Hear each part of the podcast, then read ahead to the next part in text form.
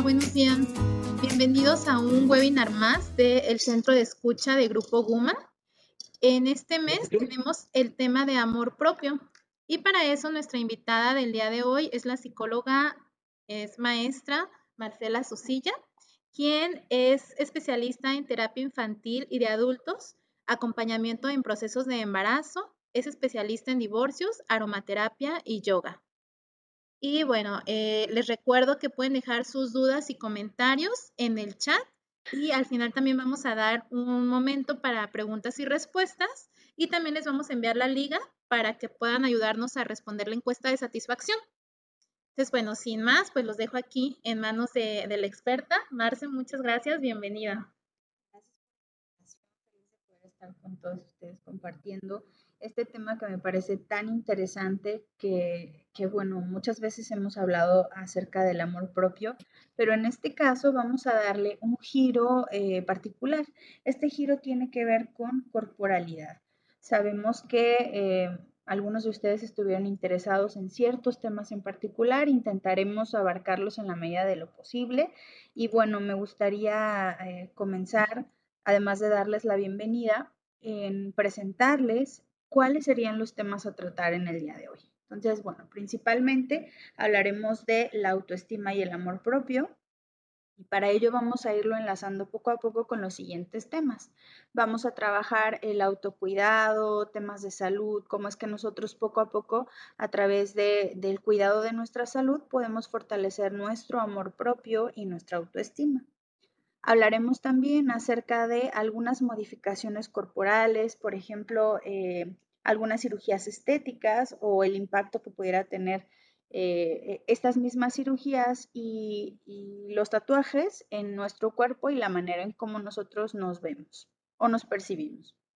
También hablaremos un poquito acerca de los trastornos alimenticios, que tienen que ver con eh, la forma en la que nosotros nos vemos y nos reconocemos.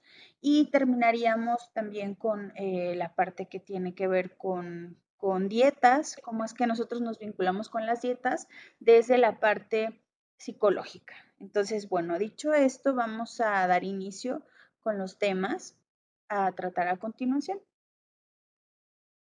Primero hablaremos entonces del autocuidado y la salud. Pensemos entonces que hay una, eh, hay una, estrecha relación entre cómo nos vemos y cómo nos sentimos. Muchas veces cuando estamos pasando por una situación eh, emocional crítica, una pérdida, una, pues una tristeza constante, tendemos a descuidar nuestro aspecto personal. Y bueno, esta es una forma de reflejar cómo es que nos sentimos de manera interna. De la misma forma, cuando nosotros hacemos transformaciones en nuestra vida, también esto se ve reflejado en la forma en la cual nosotros, eh, pues, demostramos o, o, nosotros nos mostramos ante los demás a través de la imagen, ¿no? Recuerdo que en algún momento platicaba con una amiga que tiene una estética y bueno, ella es colega porque también es psicóloga, pero antes de ser psicóloga, pues a ella le empezó a llamar la atención la psicología justo, porque bueno, en su estética eh, muchas mujeres sobre todo iban y le platicaban la, la, transformación por la cual ellas estaban pasando y después le decían, ¿sabes qué? Cámbiame de look, ¿no? Quiero algo completamente diferente. Entonces, bueno, este sería un ejemplo más de cómo es que se vincula la forma en la que nosotros percibimos nuestro cuerpo con eh, cómo nos sentimos de manera interna. Entonces, bueno, también esto nos llevaría a pensar que es importante hablar acerca de esta salud, pero desde la salud integral, no solo hablar de la salud que es física, cómo es que cuido mi cuerpo, sino también cómo es que cuido mis emociones, eh, cómo es que yo quiero, pues sí, vincularme con las demás personas. Entonces, bueno, a manera de definición, podríamos decir que la salud integral es la primer condición del desarrollo humano. Es el estado de bienestar ideal y solamente lo alcanzamos cuando existe un equilibrio entre varios factores, entre el factor físico, biológico, emocional, mental, espiritual y social, que permiten un adecuado crecimiento y desarrollo en todos los ámbitos de la vida. Entonces, hablaríamos de tener todos estos elementos en equilibrio. Si nosotros tenemos una imagen que pudiera parecer atractiva o que nosotros nos sentimos cómodos, eso debe ser congruente con nuestra forma de sentirnos emocional y espiritualmente. Y de esta forma entonces podernos eh, relacionar con las demás personas. Bien. Entonces, bueno, en esta búsqueda de poder eh, ir reconociendo nuestro cuerpo y nuestra salud, hay personas que eligen hacer algunas modificaciones corporales, ¿no? Quise nombrar únicamente dos, aunque podríamos hablar acerca de más modificaciones corporales, porque suelen ser las principales eh, con las cuales nosotros podemos ver el reflejo del estado emocional. Entonces, bueno, antes de nombrarles estas dos y comenzar a hablar de ellas, que serían las cirugías y los tatuajes en particular, me gustaría hacer una invitación a que si nosotros decidiéramos realizar una modificación corporal, eh, pensemos primero en analizar cuáles son los motivos por los cuales deseamos cambiar nuestro aspecto, ¿no? Estos motivos pueden ser búsqueda de aprobación, eh, sentir una, una sensación de obsesión por este tipo de cambios, de tal forma que aunque nos hiciéramos todas las cirugías o todos los, tatuajes posibles o que quisiéramos, pues nunca iba a ser eh, suficiente. También tiene que ver con un aspecto de moda y cómo es que la parte social va moldeando eh, la forma de mirarnos. Es decir, hay, hay, estereotipos en donde nos dicen que, bueno, tenemos que eh, encajar dentro de un cierto modelo, eh, necesitamos tener ciertas dimensiones, ¿no? Según lo que nos plantean los, los medios de comunicación, las redes sociales, algunos influencers ahora. Eh, entonces, puede ser un tema de moda únicamente, puede ser que estemos buscando aprobación, podría ser que sintiéramos una, una obsesión por querer hacer este tipo de transformaciones corporales o incluso poder experimentar a través de ellas deseo o placer al hacerlo, ¿no?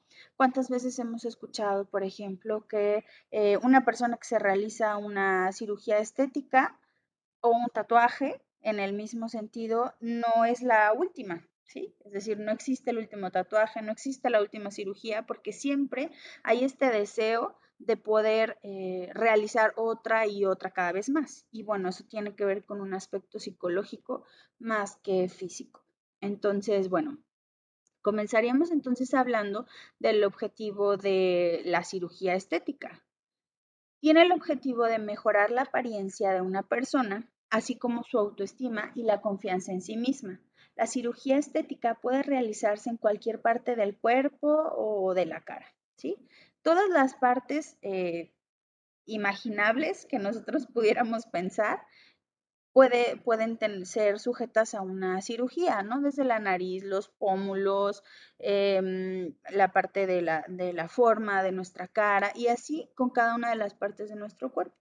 Sin embargo, bueno, yo les invitaría a pensar cuántas personas del medio eh, artístico, por ejemplo, nosotros conocemos, sabemos o simplemente nos damos cuenta que han pasado por alguna cirugía y luego nos ponemos a analizar y dices, pues es que no es la única cirugía que pudiera tener esa persona, ¿no? Y entonces, por ejemplo, si se hacen una cirugía de ampliación de busto, después resulta que al tiempo se lo, se lo agrandan aún más. Entonces dices, pero ¿por qué, no? ¿A qué responde esto? Principalmente es una búsqueda de poder sentir que su autoestima es más alta, sentir más confianza en sí mismos, pero no siempre queda cubierta esta parte psicológica. Entonces, con la, con la modificación corporal, siempre es necesario estar buscando algo más.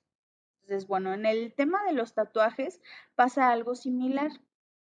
Cuando una persona se realiza un tatuaje, lo puede hacer por diversas razones, pero casi siempre tiene que ver con Em, inmortalizar momentos, por ejemplo, el nacimiento o el fallecimiento de alguien, o incluso aquellos momentos que fueron muy felices eh, para la persona y, o que incluso pudieron haber generado una herida dolorosa, como decíamos, una pérdida, ¿no? Y bueno, puede ser una forma de apropiarse de su cuerpo.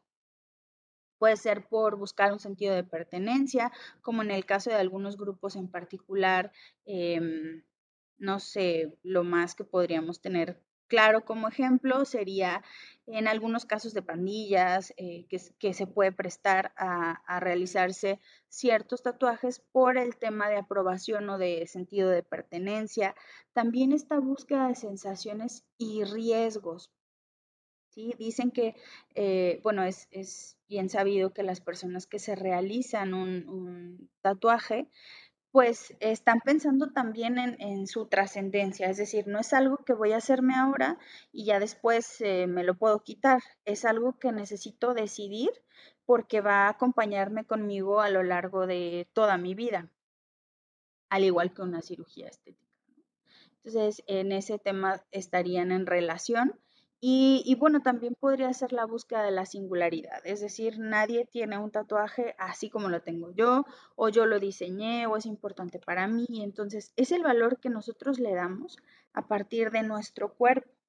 Entonces, la búsqueda de sentir esta confianza en nosotros mismos o, aumentar nuestra autoestima es lo que nos lleva a poder realizar este tipo de modificaciones corporales.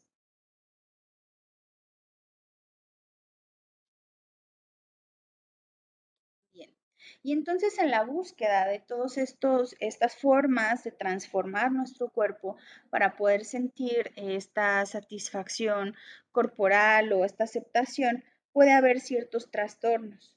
Entre ellos, pues tenemos los, los trastornos alimenticios y puede haber algunos otros, ¿sí? Me gustaría hablarles el día de hoy acerca del trastorno dismórfico corporal. Este tiene que ver principalmente con percibir de manera distorsionada la forma de nuestro cuerpo. Es decir, nosotros podríamos estar sumamente delgados, pero no percibirnos de esta manera. como podemos ver en las imágenes, eh, podemos tener un cuerpo musculoso y aún así seguir viendo que le hace falta o estar sumamente delgados y después vernos al espejo y pensar que, estamos obesos, ¿no? Entonces, bueno, el trastorno dismórfico corporal es un trastorno mental caracterizado por la preocupación obsesiva por un defecto percibido en las características físicas. Esto podría ser también, por ejemplo, con mi nariz, ¿no? Por más que yo eh, intente hacer cosas para arreglar mi nariz, siempre la voy a ver fea o es algo que no me gusta, ¿sí? Entonces, bueno, las, imperfecciones pueden ser mínimas o imaginarias, que era parte de lo que hablábamos. No precisamente necesitas tener eh, una concordancia de, de, tu cuerpo con esto que no te gusta, sino incluso estas imperfecciones pueden ser imaginarias. Sin embargo, la persona puede pasar horas al día tratando de corregirla. Las personas pueden hacer muchos procedimientos cosméticos o ejercitarse en exceso.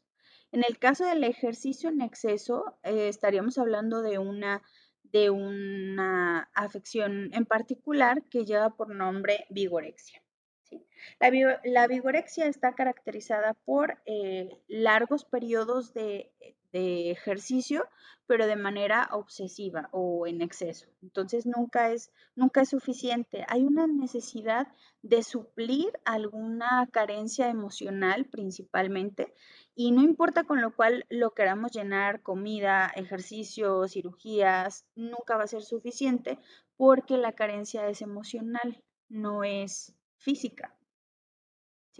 Las personas con ese trastorno, estamos hablando del dismórfico corporal, examinan frecuentemente su apariencia en el, en el espejo, comparan constantemente su apariencia con la de los demás y evitan las situaciones sociales o las fotografías. El tratamiento puede incluir terapia o psicoterapia y el uso de medicamentos antidepresivos, porque estamos hablando entonces que es un trastorno mental y eh, como decíamos, es una forma distorsionada de mirar nuestro cuerpo a partir de cómo es que nosotros nos percibimos. Entonces, eh, cuando hablamos de temas de, de autoaceptación, de autoestima, podemos pensar en dos elementos. Primero es cómo me percibo yo de manera interna y cómo es que las otras personas me perciben. Y a veces no hay una concordancia entre estos dos elementos. Es ahí cuando nosotros podemos empezar a dudar de nuestras capacidades, eh, empezar a dudar de que realmente somos unas personas valiosas y, bueno, en este caso, cuando nosotros llevamos a cabo un proceso de psicoterapia, pues también eso nos ayuda a ir conectando poco a poco con quienes realmente somos y con quienes queremos eh, ser, nuestros planes, nuestros proyectos. Entonces, bueno, este trastorno es eh, muy característico en, este tipo de casos, cuando tenemos algunas algunas modificaciones corporales o incluso cuando excedemos el ejercicio y no se hace de manera saludable.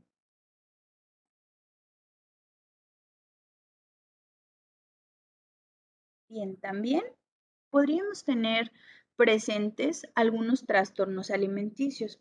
Quizá alguno de nosotros hemos escuchado hablar acerca de los trastornos alimenticios, principalmente la bulimia, la anorexia em, o comer de manera compulsiva, entonces, estos trastornos están relacionados principalmente con la comida, pero el indicador sigue siendo el mismo, que es una necesidad emocional tratando de ser cubierta ya sea con alimentos, con ejercicio, pero de manera compulsiva y obsesiva también. ¿no?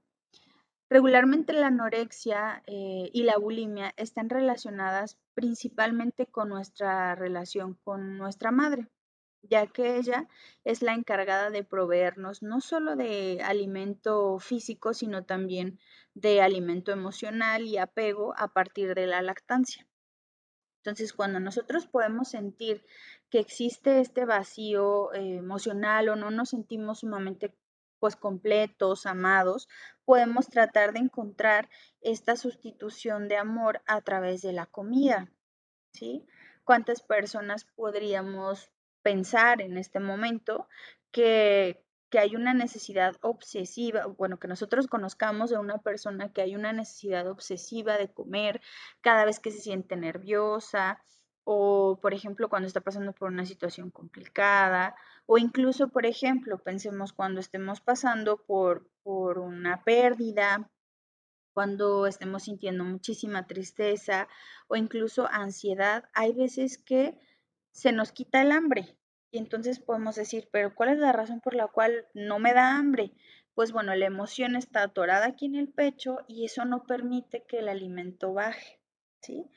Por el contrario, o en, en, contraposición, cuando nosotros sentimos que hay un vacío emocional, es como un hueco en el estómago, que creemos que es hambre, ¿sí? Sin embargo, no lo es e intentamos llenarlo muchas veces con alimento. Y entonces esta sería la relación directa entre la forma eh, en que reacciona nuestro cuerpo en términos de alimentación junto con eh, el aspecto emocional. Los trastornos de la alimentación entonces son afecciones graves que se relacionan con las conductas alimentarias que afectan negativamente la salud, las emociones y la capacidad de desempeñarte en áreas importantes de tu vida. ¿En qué momento este tipo de conductas se convierten en un problema? O podríamos estar hablando acerca de un trastorno, porque a lo mejor puede ser que en algún momento de nuestra vida hayamos sentido esta, esta sensación de querer comer de más o dejar de comer, ¿sí? Pero ¿en qué momento yo puedo saber que estoy hablando o que se trata entonces de un trastorno alimenticio? Principalmente cuando esto nos impide realizar nuestras actividades normales o cotidianas, cuando ya no, ya no podemos dejar de pensar en otra cosa más que sea en, comer o no comer, o comer de manera compulsiva y después vomitar.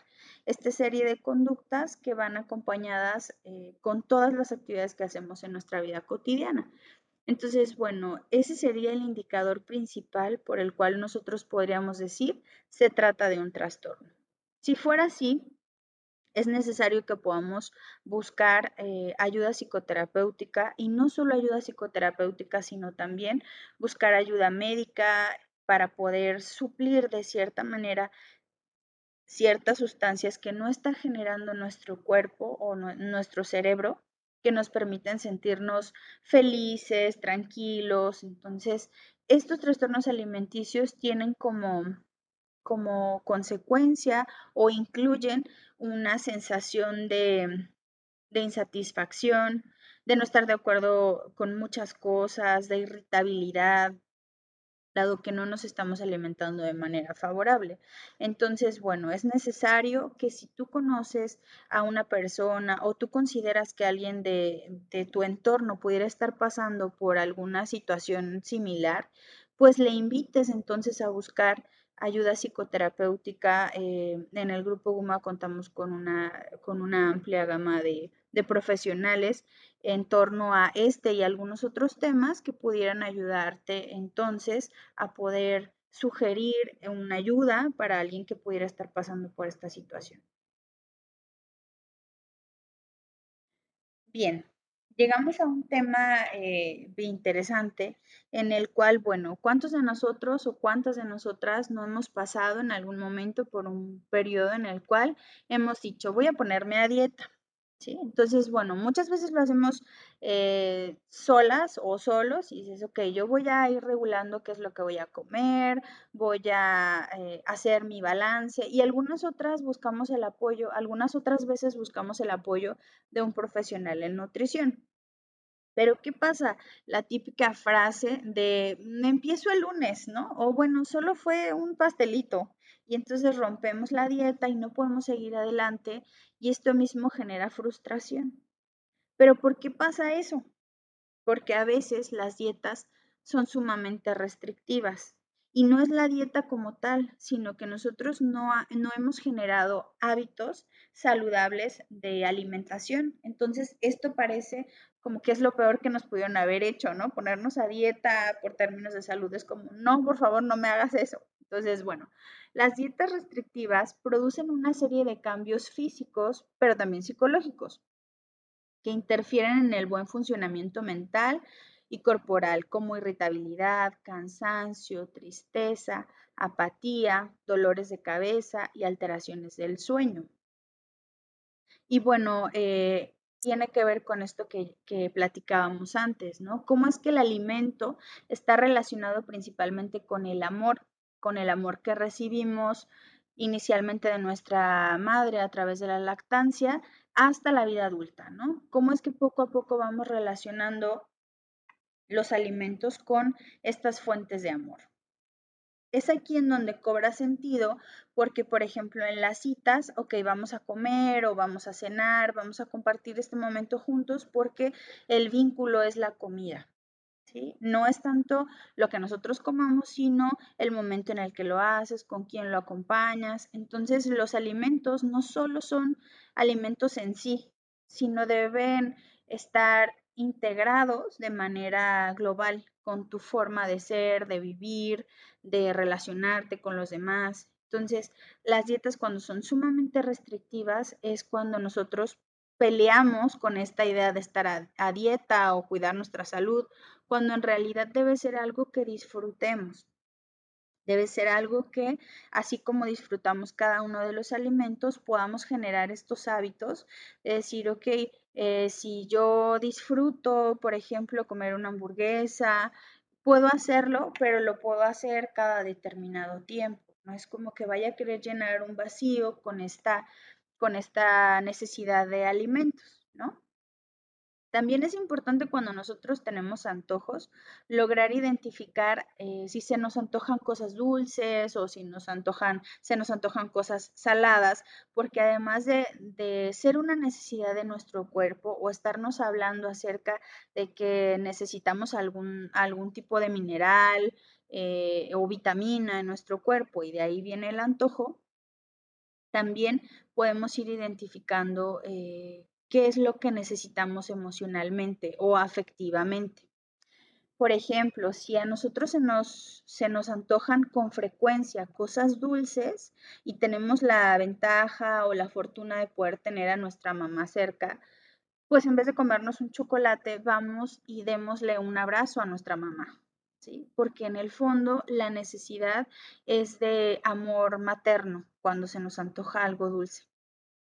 Y por el contrario, cuando tenemos antojos de algo salado, pues entonces busquemos ir a papá, a tomar la fuerza, el sostén, eh, esta, esta fortaleza que obtenemos de nuestro papá.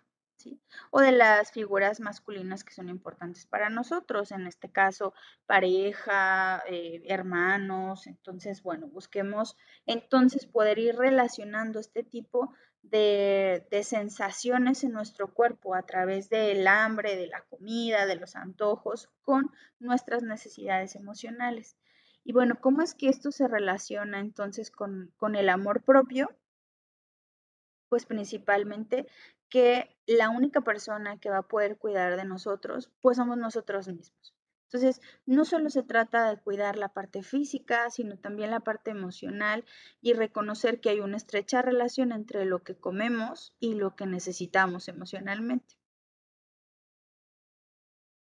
Y pues bueno, me gustaría compartirles de cierta manera que si ustedes están interesados en poder conocer un poquito más acerca del tema, pudieran revisar un libro eh, que se llama Cuando la comida sustituye al amor, que habla un poquito acerca de lo que hemos venido hablando esta mañana, ¿no?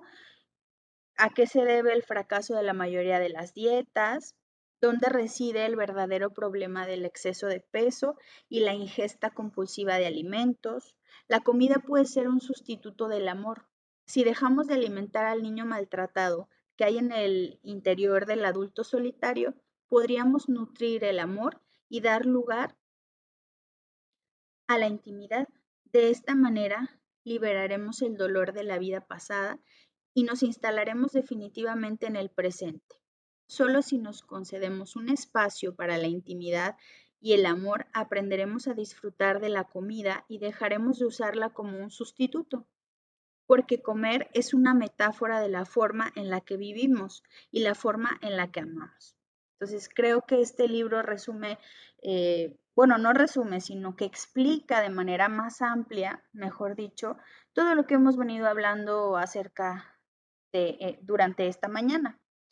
Y bueno, si ustedes son amantes del cine y prefieren algo más interactivo como una película, pues entonces también hay una película mexicana que se llama Malos Hábitos, esta película es del 2005 y en ella podríamos observar de manera clara cómo es que se viven ciertos desórdenes alimenticios, bulimia, anorexia, en varias personas de diferentes edades.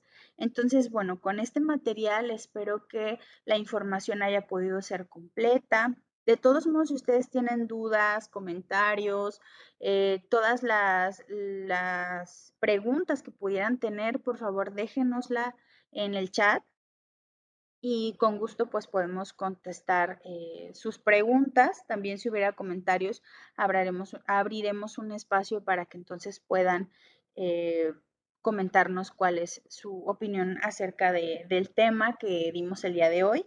Y bueno, pues a mí no me restaría más que dar las gracias, poder dejar mi número de contacto.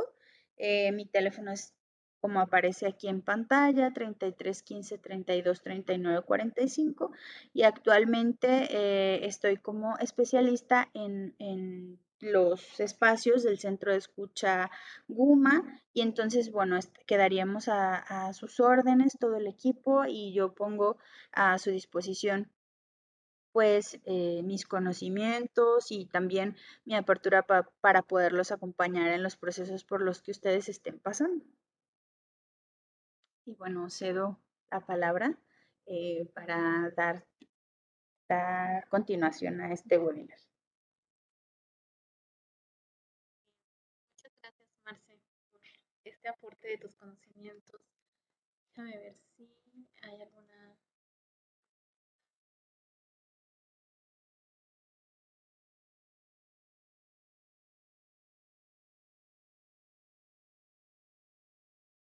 Solamente tenemos aquí gracias.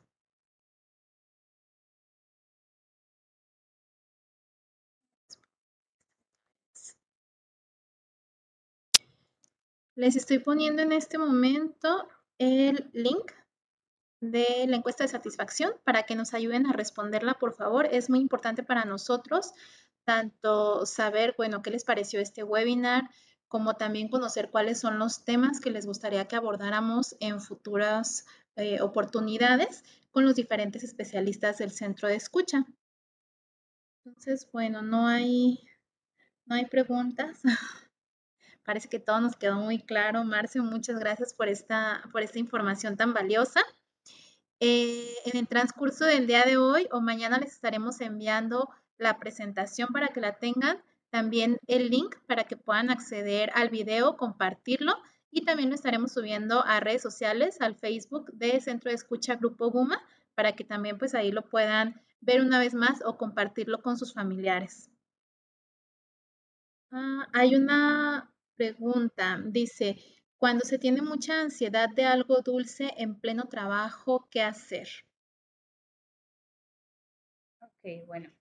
Algo que me parece interesante es cómo podemos ir relacionando algunos antojos o necesidad de comer con ansiedad.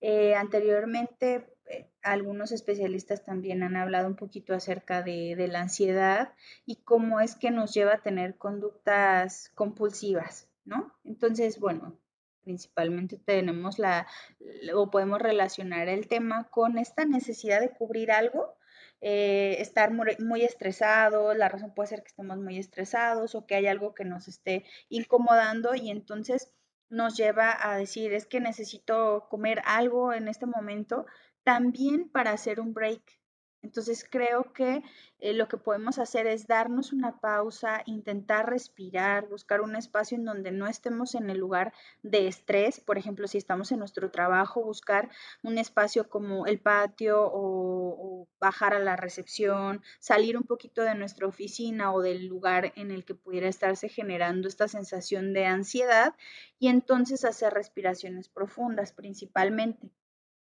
Hacer respiraciones profundas nos permite, además de oxigenar nuestro cerebro y cada una de las células de nuestro cuerpo, poder mantenernos tranquilos y en paz. Entonces, bueno, la invitación sería hacer este tipo de respiraciones que son profundas, son llamadas eh, respiraciones diafragmáticas, que implica poner nuestra espalda eh, sumamente recta, inhalar por nuestra nariz en cuatro tiempos, podemos respirar 1, 2, 3, 4, llenando nuestros pulmones, inflando nuestro estómago y después exhalamos como si estuviéramos soplando en cuatro tiempos también.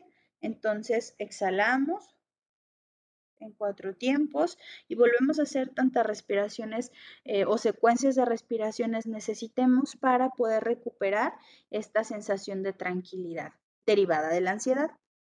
Entonces, bueno, esa también puede ser alguna otra alternativa eh, antes de correr por un dulce. También poder buscar alguna muestra de, afecto o llegar, es decir, no esperar a que, a que alguien de nuestros compañeros o compañeras nos haga una muestra de afecto, sino simple y sencillamente podemos acercarnos a una persona, sonreírle, darle los buenos días, las buenas tardes, hacerle un cumplido. Y entonces este tipo de, de acciones van a generar en nosotros eh, amor o sensación de amor. Entonces no necesitaríamos de cierta manera algo dulce, ¿no? También hablemos, por ejemplo, de las veces en las cuales hemos visto que los novios se regalan chocolates. Entonces, ¿por qué los novios se regalan chocolates? Pues bueno, el chocolate tiene una sustancia que nos hace sentir felices y enamorados. Entonces, Volvemos a lo mismo, el azúcar lo que hace es estimular a nuestro cerebro para sentirnos felices. Entonces, ante una situación de ansiedad, pues necesitamos buscar sentirnos felices y tranquilos. Entonces, bueno, estas dos alternativas podrían ser viables antes de ir corriendo por un dulce, ¿sí? Pues bueno, aquí tenemos algunas otras preguntas. Eh, con el trastorno de la vigorexia, el uso de suplementos y el uso de suplementos, ¿qué se puede hacer? Bueno, la pregunta supongo que va encaminada a cuando consumimos suplementos en, el gimnasio. Supongo que es así. Si me equivoco, porfa, eh, me ponen en el, en el chat si, si es que así entendí. Ok, y si se requiere apoyo psicológico para el trastorno de la vigorexia. Sí, es necesario llevar a cabo un proceso de psicoterapia y si fuera necesario o ya estaríamos hablando de un tema más avanzado, pues estaríamos requiriendo también eh, medicamento psiquiátrico por lo que platicábamos antes, sino que el cerebro necesita ciertas sustancias o segregar ciertas sustancias que, lo permitan, que le permitan eh, sentirse bien y de esta forma no tener la compulsión de querer estar haciendo ejercicio tanto ejercicio, ¿sí? En el caso de los suplementos alimenticios, supongo que se refiere a los suplementos alimenticios, eh, pues básicamente es para incrementar la masa muscular cuando nosotros hacemos ejercicio. Pero bueno, ahí me gustaría eh, recordar lo que hablábamos un poquito en la presentación y esto era, ¿en qué momento se convierte en un trastorno? En el momento en el que no podemos hacer otra cosa más que pensar o, vivir en esa situación que nos atañe, ¿no? Sin embargo, si tú acostumbras ir al gimnasio y tú consumes algún tipo de suplemento, no estaríamos hablando de que es un problema hasta que se hiciera de manera obsesiva, ¿sí? Entonces, bueno, espero con esto poder contestar, haber contestado la, la pregunta. ok, sí. Entonces, bueno, si alguien más tiene alguna otra pregunta, con gusto estamos aquí para, pues, para dialogar acerca del tema, intentar resolverla o incluso generar más dudas, ¿no? Porque las dudas son las que nos invitan a pensar, nos invitan a buscar más información y podernos conectar con el tema. Entonces, eh, si hubiera alguna otra pregunta, con gusto aquí los leemos.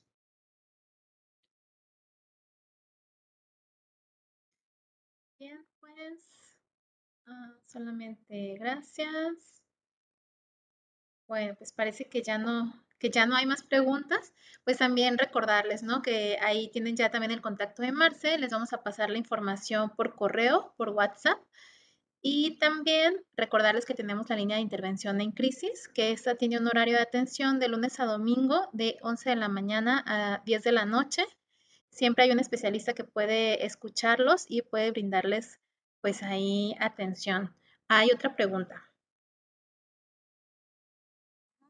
Ok, en el caso de la diabetes, la diabetes tiene que ver con este, una, una enfermedad crónico-degenerativa, pero también tiene que ver con, con los trastornos metabólicos, está dentro de los trastornos metabólicos.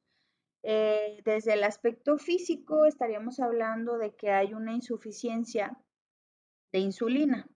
Entonces, o se está produciendo más insulina o se está produciendo menos insulina. Y bueno, ¿esto cómo se relaciona psicológicamente? Principalmente con el consumo excesivo de azúcar. Hablábamos en la presentación cómo es que el azúcar estimula nuestro cuerpo para nuestro cerebro para sentirnos felices y amados. Entonces, la manera en, la que nosotros podríamos evitar poder presentar eh, eh, diabetes por el consumo excesivo de azúcar es buscar formas en las cuales nos sentimos amados y en, cómo nosotros podemos amar. Dentro de, las enfermedades, cada una de las enfermedades que nosotros pudiéramos pensar tiene una raíz psicológica. En el caso de la diabetes estamos hablando de una sensación de amargura. Entonces, si sentimos que en nuestra vida pudiera haber este tipo de amargura, pues entonces tendemos a de manera obsesiva buscar alimentos que sean dulces y por tanto esto genera o puede generar eh, diabetes por este descontrol de insulina. Eh, bueno, vamos a pasar a otra pregunta. Respecto a las operaciones, ¿qué es recomendable para no tener la imagen incorrecta o dismórfico? Primero, la invitación era a pensar cuáles son las razones por las cuales, las razones reales por las cuales nosotros buscamos realizarnos una cirugía estética. Y una vez que nosotros hayamos decidido realizar una cirugía, pues necesitamos ser claros acerca de las expectativas que tenemos, porque en ocasiones al realizar una, una operación, pues creemos que nuestro cuerpo va a quedar de cierta imagen y el proceso, además de ser sumamente doloroso, pues también implica un choque emocional porque primero eh, tienes que sufrir muchísimo, no solo con la cirugía, sino con la rehabilitación, que implica masajes linfáticos, eh, inyecciones, entonces una serie de, procedimientos que son invasivos y esto puede generar sensación de tristeza, de, insatisfacción em, emocional, ¿sí? ¿Cómo podemos hacer para que esto no sea dismórfico o que no haya una, forma distorsionada en cómo nos vemos? Primero, practicando la aceptación. Vamos, no estamos en contra de, de, realizar cirugías estéticas, pero mientras lo hagamos de manera consciente. Si lo estás haciendo porque no hay un grado de aceptación real, nunca va a ser suficiente las operaciones o las cirugías que una persona pueda hacerse. Entonces, la invitación sería llevar el acompañamiento psicoterapéutico en conjunto con el proceso de la cirugía, tanto previa como posterior a una cirugía. Entonces, bueno, pasamos a la siguiente. Ya se puso interesante. Ir al gimnasio, tomar suplementos, hacer dieta para tener masa muscular y buscar cambiar algún aspecto físico mediante la cirugía ya son signos de alarma, no siempre y cuando busquemos, porque también estamos hablando de que es una forma de auto eh, ¿sí? De autocuidado, pero también implica aceptar nuestro cuerpo. Es decir, si hay cosas que yo puedo mejorar o modificar, por ejemplo, si no estoy, si no estoy satisfecho con mi peso, o con mi condición física, claro que es sumamente saludable ir al gimnasio, buscar estar eh, en forma, ¿sí? El problema o el signo de alarma sería cuando ya no puedo pensar en otra cosa más que no sea mi cuerpo, eh, qué le voy a cambiar, qué le voy a hacer, eh, hago ejercicio de manera compulsiva. Estamos hablando cuando hay un desfase o hay un exceso, en este caso, de cuidados. De otra forma, podríamos estar hablando de que es sumamente funcional y nos ayuda a, la autoestima y al, cuidado, al autocuidado. Entonces, cuando se requiere bajar de peso es necesario hacerlo en acompañamiento, es decir, nutriólogo, rutina de ejercicio, etcétera, sí, eh, incluyendo también pues el acompañamiento psicoterapéutico. ¿Por qué? porque no solo estamos trabajando, cuando hablábamos acerca de salud, decíamos que la salud no solo, o sea, que la salud es integral, es decir, no solo es la parte corporal, sino también es la parte psicológica. ¿Cuántas veces nosotros nos sentimos aceptados o no aceptados en la medida en la que tenemos una, una impresión corporal? Es decir, si yo me he visto bien, quiero imaginar que las personas con las que yo me relaciono me van a ver bien. Pero es algo que yo imagino, no es algo que esté pasando en la realidad. Entonces, si yo soy capaz de sentirme seguro y cómodo conmigo mismo en el lugar en el que me pare, eh, lo demás es cuidado. ¿Sí? Entonces, no sé si quedó clara eh, la, la respuesta, pero sí, básicamente es trabajarlo de manera eh, global, integral, con acompañamiento psicoterapéutico. Por ejemplo, en el caso de, de, los trastornos alimenticios, también hablamos de que es necesario el acompañamiento psicoterapéutico y en ocasiones psiquiátrico. Entonces necesitamos tomar ciertos medicamentos para poder regular nuestro estado anímico resultado de esta variación que pudo haber en los trastornos alimenticios. Dice, la situación de estrés son causantes de exceso de peso. Sí, porque nuestra rutina no suele ser, no, no suele haber un control sobre nuestra rutina. Cuando tenemos eh, eh, exceso de estrés, pues claro que tenemos que hacer muchísimas cosas al mismo tiempo. Entonces, ¿en qué momento realmente nos sentamos a disfrutar de nuestros alimentos o somos disciplinados y decimos, ok, de dos a tres, el mundo se puede acabar, pero yo me voy a dar el tiempo para comer, ¿no? E incluso las empresas han pensado en, este, en esta problemática o en esta situación y han generado comedores o han hecho roles de guardia para que entonces podamos tener por lo menos una hora de comida, ¿sí? Entonces, necesitamos empezar a valorar este tiempo que se nos da para comer y realmente disfrutar nuestros alimentos, porque de otra manera podemos estar descontrolando nuestros ritmos de, de vida a través del estrés o producto del estrés y esto puede generar exceso de peso.